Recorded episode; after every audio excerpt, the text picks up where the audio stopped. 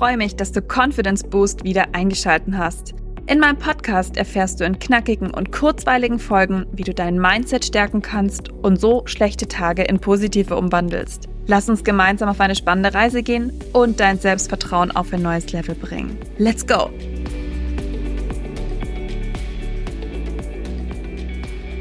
Auf Instagram wurde abgestimmt und hier bin ich. Heute geht es um das Thema mentale Vorbereitung bei einem Ortswechsel. Ortswechsel jetzt in meinem speziellen Sinn, ich gehe für sechs Monate nach Indonesien und da muss man natürlich schon auch anders vorbereiten, andere Dinge berücksichtigen und sich ein bisschen anders koordinieren. Und es ist mental auch wirklich eine Herausforderung, wenn man so eine lange Reise macht. Weil man ist ja nicht einfach wieder in drei Wochen da und sagt, ah ja, ist jetzt nicht schlimm, wenn ich das nicht erledigt habe, weil ich komme ja in drei Wochen wieder. Und da möchte ich euch gerne mitnehmen, weil das über mehrere Tage bis zu zwei Wochen schon mental wirklich sehr anstrengend ist. Und ja, ich möchte es einfach mitgeben, weil ich der Meinung bin, davon können auch andere profitieren, die jetzt nicht so reiseroutiniert sind wie ich. Ich reise ja sehr viel und ich äh, bin auch an Langstreckenflüge gewöhnt. Mein Gepäck zum Beispiel, mein Handgepäck hat ein ganz bestimmtes System, wie ich was einpack, damit ich die Flüssigkeiten und die elektronischen Geräte, wenn man es noch wo machen muss, einfach ähm, schnell rauskrieg und ja, einfach genau weiß, wo was ist. Aber lasst mich mal von vorne anfangen. Wie du weißt, pendle ich zwischen Deutschland und Indonesien. Das heißt, ich bin immer zwei bis drei Monate in Deutschland, zwei bis drei Monate in Indonesien. So habe ich das in 2023 gemacht. Aber das Gereise ist super anstrengend werden wir auch in der Podcast-Folge jetzt gemeinsam herausfinden. Und auf der anderen Seite ist es natürlich ein bisschen umweltfreundlicher, wenn man länger an einem Ort bleibt. Und deswegen habe ich mich dazu entschieden, die Intervalle in den einzelnen Ländern einfach länger zu machen. Aber vom grundsätzlichen Volumen, wo ich wo bin, ändert sich nichts. Ja, äh, ich bin Anfang Dezember aus Bali hier gelandet von 30 Grad zu minus 5 Grad und Schnee, glaube ich. Es war eine super krasse Veränderung. Und ja, habe dann den, hab Weihnachten hier verbracht, habe Silvester hier verbracht und auch noch den Januar, weil meine Mama vorgestern 60 oder ihren 60. Geburtstag gefeiert hat. 60 ist sie schon davor geworden. Und heute ist der Tag der Tage. Ich habe zwei Wochen darauf hingearbeitet, dass ich endlich wieder zurück ins Warme kann, zu meiner Wahlheimat, meiner Herzensheimat und da, wo ich auch wieder tauchen gehen kann. Und ja, auch der Grund, warum mein Business entstanden ist, warum alles so passiert, wie es passiert, weil ich wirklich mein Leben um das Tauchen drumherum plan. Und da gehören schon auch äh, Opfer dazu. Das ist ganz klar. Es ist nicht so, dass ich jetzt sagen kann, mein Leben in Deutschland ist einfach genauso, wie es vorher war und ich gehe einfach immer nur sechs Monate. Also ich meine, wenn man super reich ist, kann man das wahrscheinlich machen. Ich bin nicht super reich, deswegen musste ich da ein bisschen umplanen. Ich habe letztes Jahr meine Wohnung gekündigt und meine Möbel und fast alles verkauft, was ich habe. Das heißt, ich habe jetzt hier eigentlich kein Zuhause mehr. Ich habe super viel Glück, dass ich dieses Mal bei meinem Papa unterkommen konnte und es war auch eine super schöne Zeit. Ist ja immer so ein bisschen, wenn man so mit Anfang 30 dann für längere Zeit bei den Eltern wieder ist, dann fragt man sich schon so, mm, kommen wir noch miteinander zurecht? Es hat bei uns super gut funktioniert und er hat auch gemeint, ich darf im Sommer noch mal wiederkommen, wenn ich ja im Juli, August und September dann hier bin. Und ja, da freue ich mich auf jeden Fall schon wieder drauf. Vor allem auf die warme Zeit. Merker für mich, ich werde nie wieder im Winter so lange kommen. ich komme dann lieber im Sommer, weil es war schon arg kalt und grau die Kälte macht mir nicht unbedingt was aus, aber diese graue Wolkendecke drückt mir übel auf die Stimmung. Und ja, warum, wenn ich schon die Wahl habe, wenn ich mir schon so viel Freiheit erarbeitet habe, dann kann ich mir ja auch die schönen Zeitpunkte auswählen, wenn ich an den jeweiligen Orten bin. Aber zurück zum Thema Reisevorbereitung. Ich habe ein Tool, das nennt sich Notion.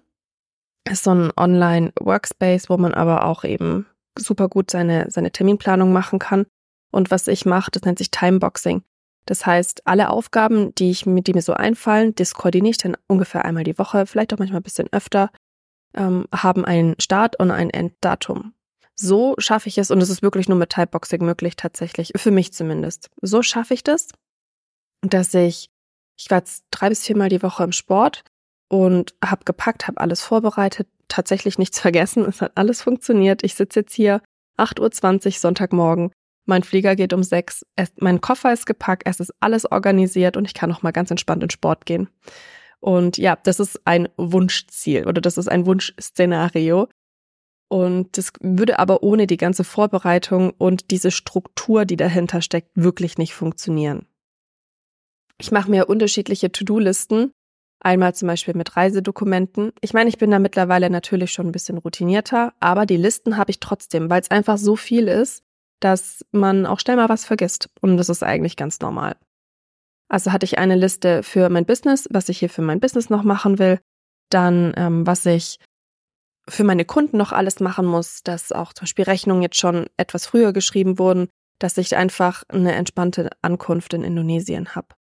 Und dann natürlich noch so das Drumrum, was meine Freunde nochmal angeht, dass ich alle meine Freunde nochmal gesehen habe, dass ich meine Familie nochmal gesehen habe und auch nochmal Zeit ja mit allen verbracht habe. Das war mir auch sehr wichtig, weil es ist auch schon so, wenn man dann sechs Monate weggeht und man ältere Großeltern hat, ja, man, man möchte einfach nochmal Zeit mit denen verbringen, weil man weiß ja auch wirklich nie, was passiert.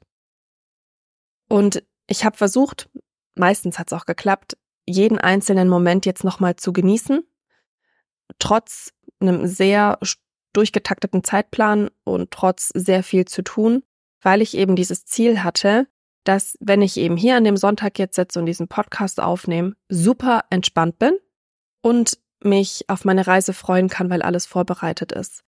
Und das habe ich auch geschafft und da finde ich, da freue ich mich echt richtig drüber. Mental ist es natürlich nochmal was anderes, weil es nicht nur einmal dieses Durchhalten von einem Terminplan, der über zwei Wochen geht, ist, sondern du verlässt ja auch immer wieder deine Familie, deine Großeltern, deine Freunde. Du hast trotz allem, wenn du sechs Monate weggehst, immer wieder Angst, egal wie oft du das machst, also zumindest ist es bei mir so, dass du was verpasst, dass sie dich vergessen, dass irgendwie was anders wird oder blöd wird. Aber das ist nicht so. Das ist wirklich nicht so. Und das ist so, es ist einfach das, das Unterbewusstsein, der dir einen Streich spielt. Weil, was ich gemerkt habe, ich durch, durch WhatsApp, das muss man ja auch sagen, durch WhatsApp haben wir es so gut mittlerweile, dass wir immer Videocalls machen können, dass ich auch so immer in Kontakt mit meinen Freunden bleib und auch mit meiner Familie. Und jetzt kommt ein Fun Fact. Teilweise habe ich aus Indonesien raus mit den Menschen hier mehr Kontakt, wie wenn ich hier bin. Weil wenn ich hier bin, dann bin ich ja eh da.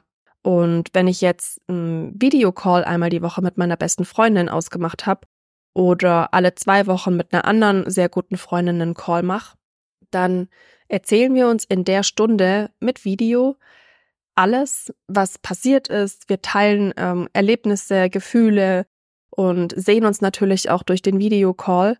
Und so kann man eine so tolle Verbindung aufrechterhalten. Und das finde ich was super Schönes. Das habe ich nämlich 2017 und 2018, als ich in Indonesien gelebt habe, nicht gemacht. Und da sind auch sehr viele Freundschaften wirklich, also die habe ich wieder aufgebaut, aber die sind da angeknackst gewesen, sagen wir es so. Weil ich natürlich, weil du schon weg bist. Und das ist aber auch ein Effort von zwei Menschen, dass sie sagen, ja, ich möchte, mir ist es wichtig, ich möchte, dass diese Freundschaft weiterhin besteht und auch wenn es jetzt vielleicht nicht super einfach ist, dass man immer verfügbar ist, kann man es trotzdem schaffen, eine Freundschaft emotional aufrecht zu erhalten, wenn man möchte. Und tatsächlich ist es auch so, dass ich wirklich feste Termine habe. Also ich habe fixe Termine, die in meinem Kalender drin stehen, wann ich mit wem telefoniere. Und da ist dann natürlich auch durch die Zeitverschiebung ist es bei mir immer später abends, aber ich versuche dann schon immer, dass ich die Termine nicht absag, auch wenn bei mir zum Beispiel was anderes jetzt passiert. Weil natürlich auf so einer Insel mitten in den Tropen ist ab 5 Uhr immer irgendwo was los und da musst du dann aber auch für dich sagen, nee, mir ist das jetzt schon wichtig, dass ich mit meiner Freundin spreche oder mit meiner Familie und dass ich das dann vorziehe. Also es ist wie gesagt so, dass zwei Menschen die Entscheidung treffen, befreundet zu bleiben. Aber das ist einer meiner größten Tipps, wenn man länger weggeht und Angst hat, man verliert seine Freunde oder seine Familie, regelmäßige Termine, die fix im Kalender drin stehen, die man auch nicht vergessen darf. Dann, was mir auch immer sehr wichtig ist, ist, dass ich eine Airline habe, wo ich genug Gepäck mitnehmen kann. Und da bin ich mittlerweile Richtung Asien auf jeden Fall ein richtiger Profi. Ich bin auch ungefähr schon mit jeder Airline geflogen, die in die Richtung fliegt über die letzten Jahre. Und ja, was so, was ein riesiger Stressfaktor ist, bei mir wahrscheinlich jetzt noch mehr, weil ich natürlich mehr mitnehme, beziehungsweise andere Sachen mitnehme, als jetzt jemand, der nur drei Wochen in Urlaub geht, ist, dass ich genug Gepäck mitnehmen darf und genug Gepäckstücke mitnehmen darf. Wenn du da mal Hilfe brauchst, ich weiß jetzt nicht, ob ich das hier in dem Podcast sagen kann oder ob das dann Werbung ist, aber wenn man da mal Inspiration braucht und nach Asien fliegen will, kann man mir da sehr gerne schreiben. Es gibt nämlich Tricks, wie man um die Hälfte günstiger nach Asien fliegt. Und ja, die teile ich natürlich gerne. also hier spielt natürlich einmal, um nochmal auf diese mentale Vorbereitung hinzudeuten, die Erfahrung beziehungsweise einfach das Wiederholende hilft schon eine Routine aufzubauen, dass man weiß, was muss ich jetzt wann machen, was reicht bis wann und dieser Plan. Dieser Plan mit Timeboxing ist wirklich ein Lifesaver. Weil selbst, und das ist das Schöne beim Timeboxing, selbst wenn du sagst, okay, heute hat irgendwie der Plan nicht so funktioniert, dann kannst du einfach dein, dein deine Box nehmen, sagen wir mal mit ähm, irgendwelche Dokumente aufarbeiten und schiebst die einfach an einen anderen Tag. Und dann wird gleich geguckt, passt es von der Zeit her noch, weil ich ja ein Start- und ein Enddatum hinterlegt habe und somit weiß, wie lange ich ungefähr für die Aufgabe brauche. Und es ist immer so, es klingt immer sehr langweilig, Zeitmanagement, wenn es um so Themen geht, aber ich kann es jedem nur empfehlen, weil aufschreiben und direkt einplanen mit Start- und Enddatum hilft dir so viel mehr, die Sachen dann auch wirklich umzusetzen und durchzuführen. Und am Ende dann da zu sitzen mit seinem Kaffee und zu sagen, hey, ich fliege heute und ich habe alles erledigt. Und natürlich freut man sich ja auch. Also du arbeitest ja auf was hin. Ich arbeite zum Beispiel gerade auf 30 Grad Meer, Tauchen, eine kleine Insel ohne Autos, Kokosnüsse und dieses kleine Haus, das ich da aktuell bewohne hin und das ist so schön, weil natürlich gehe ich da ja auch gern hin. Also ich liebe es dort hinzugehen, ich liebe es dort zu leben, ich liebe es dort zu tauchen und ich habe dort ja auch super tolle Menschen um mich rum, die auf die ich mich auch sehr freue. Wenn man es hinbekommt, einfach entspannt eine entspannte Abreise zu haben, dann freut man sich auch ganz anders und vor allem denke ich halt so weit, dass ich dann auch sage, okay, ich habe auch eine entspannte Anreise. Also bei mir ist dann auch alles organisiert. Ich zum Beispiel lande jetzt nachts um eins. Das heißt, ich habe auf jeden Fall schon ein Taxi, das mich abholt und eine Unterkunft und so weiter. Also das ist jetzt, das macht man in Asien nicht immer. Aber ja, es ist halt alles organisiert und ich kann einfach ganz entspannt da ankommen und ich weiß auch, es wird alles funktionieren. Ich habe mein Visum vorher schon beantragt und ja, ist alles in meinem kleinen, in meiner kleinen Reisetasche drin. Natürlich ist man trotz allem ein bisschen aufgeregt, aber es ist dann eher eine freudige Aufregung und nicht dieses komplette stressige an den Flughafen hetzen und dann dort festzustellen, scheiße, ich habe das und das vergessen oder jetzt ist zu Hause noch irgendwas, was ich eigentlich noch hätte tun sollen. Und ja, daher Zeitmanagement, Timeboxing, rechtzeitig anfangen und alles runterschreiben an To-Do-Listen, was du hast und dann halt gleich auch einplanen mit Start- und Enddatum dann kannst du ganz entspannt auch mehrere Monate in den Urlaub gehen oder einfach nur ein Workation machen, was es heutzutage eben alles so gibt. Ich hoffe, die Folge hat dir gefallen. War eine bisschen andere Folge, aber mentale Vorbereitung auf einen Ortswechsel. Bald wirst du dann wieder Gilly Vibes hören. Ich habe schon super coole Ideen, was ich in dem Podcast machen kann, um dir einen Inselvibe in einem Podcast rüberzubringen. Sei gespannt, ich freue mich richtig drauf. Und wenn dir der Podcast gefällt, freue ich mich natürlich immer über eine 5-Sterne-Bewertung oder auch einfach Feedback auf Instagram oder per E-Mail.